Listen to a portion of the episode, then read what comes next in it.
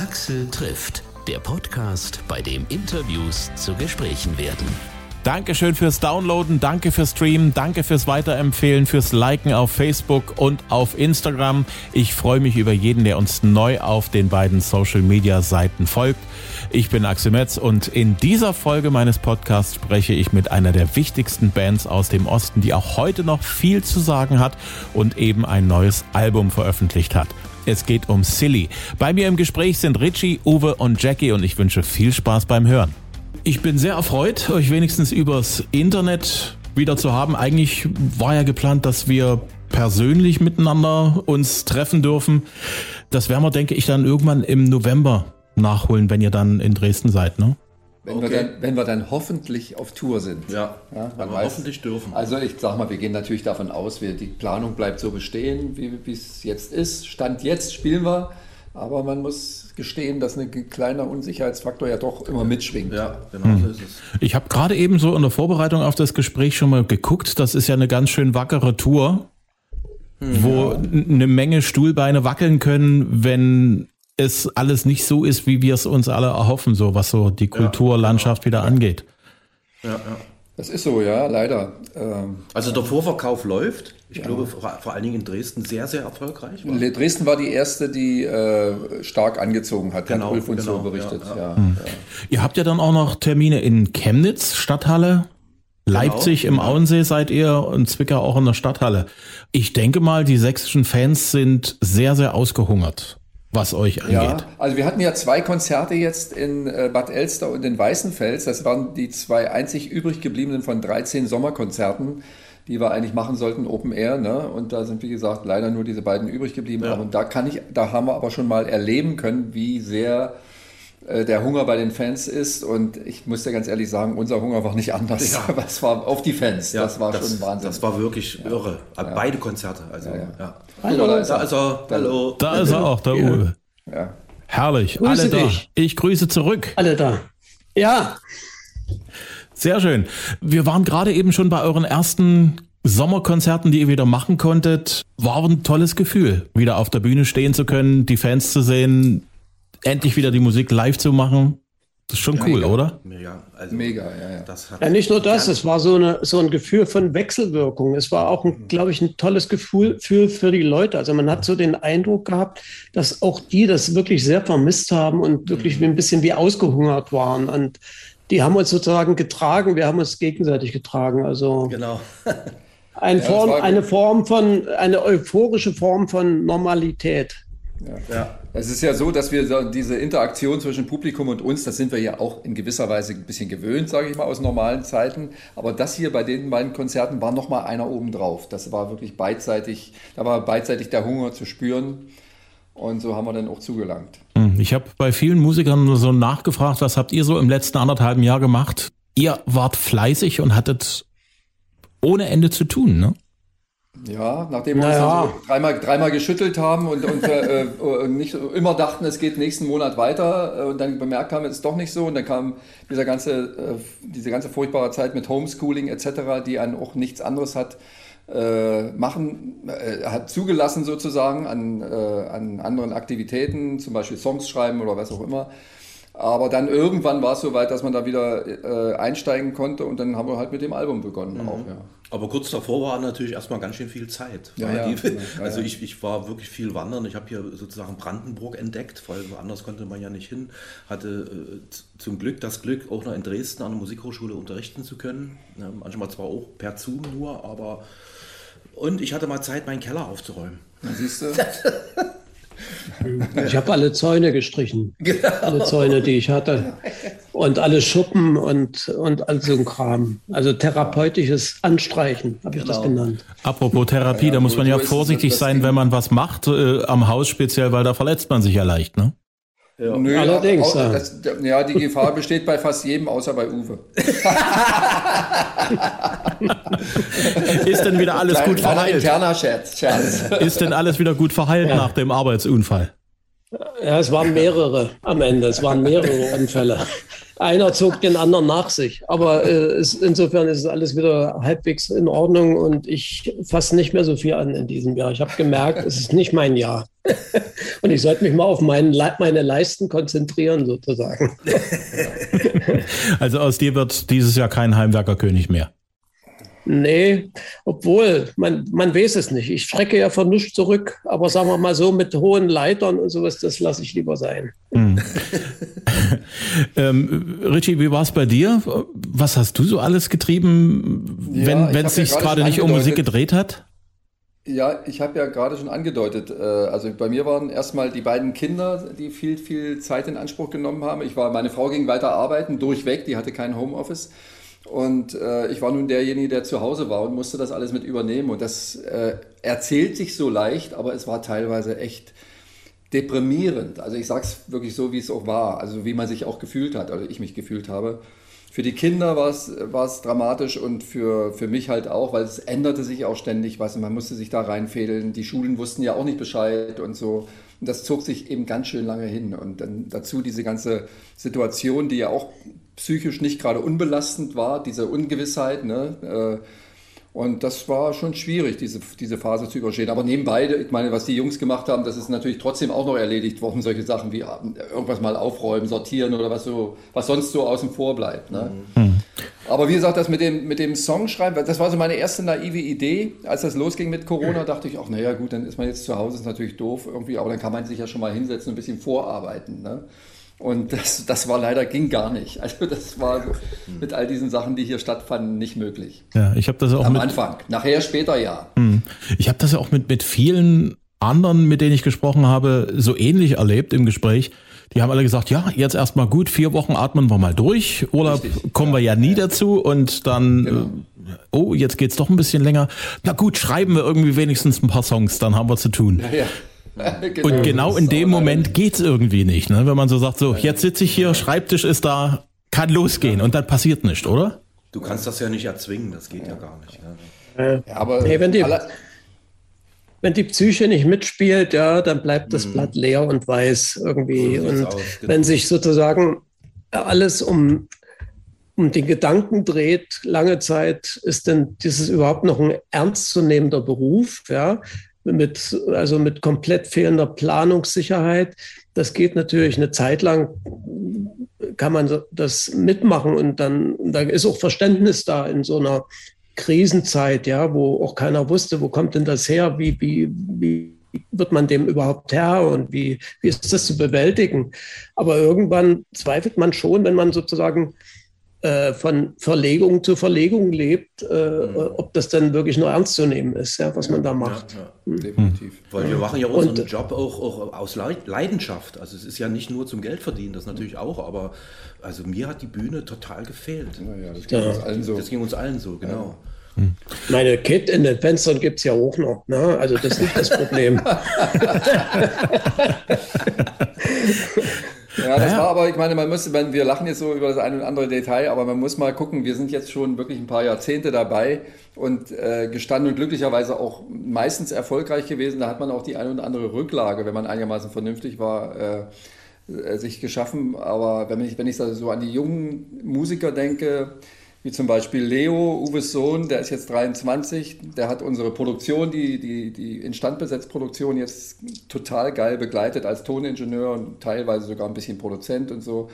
Und ähm, hat auch getrommelt, er ist Trommler, hat seine eigene Band. Aber diese jungen Musiker, die jetzt gerade so versuchen, äh, überhaupt erstmal Fuß zu fassen, was schwer mhm. genug ist in der heutigen Zeit, das muss man auch sagen, dass die nur ausgerechnet genau in so ein Loch fallen. Ja, von, mhm. das ist unglaublich. Das ist eigentlich ich sage immer, wir kommen schon äh, nicht nur klar.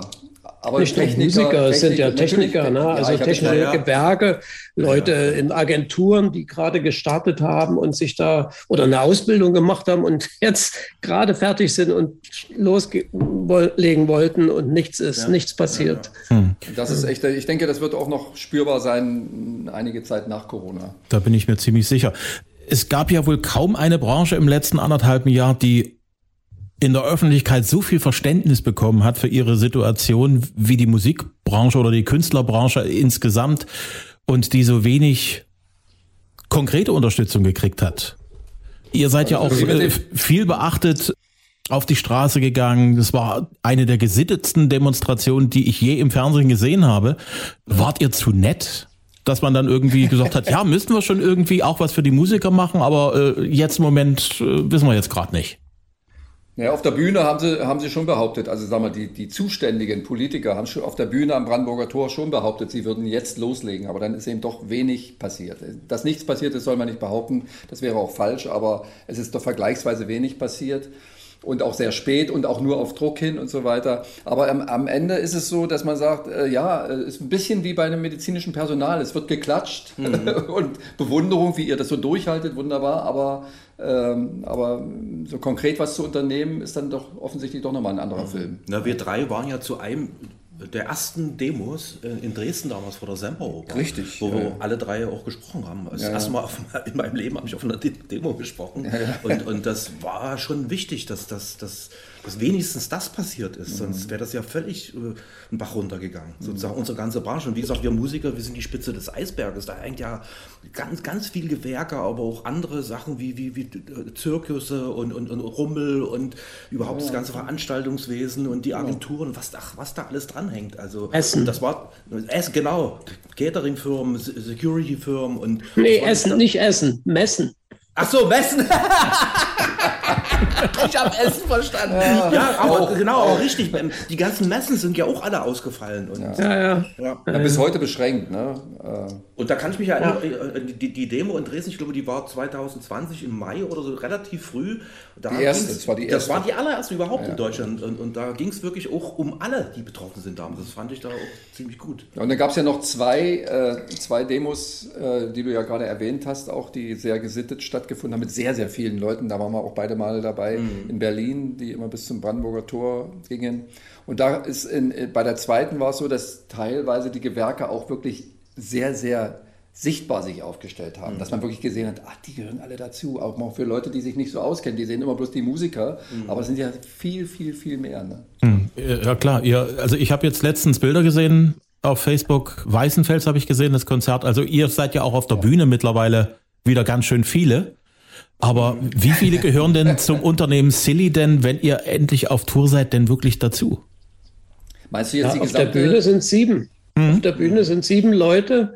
Die ganze Crew äh, mit Agentur und so, wenn wir komplett sind, sind wir zwischen 15 und 18. Genau. Naja, ich, muss ich korrigieren. Also mit Agentur, so weit bin ich immer nie gegangen mit dem Durchzählen, aber äh, 15 bis 18 sind wir auf Tour, wenn wir eine richtige Tour machen, normal ja. ausgestattet, ausgestattet. Mit Agentur sind es über 20.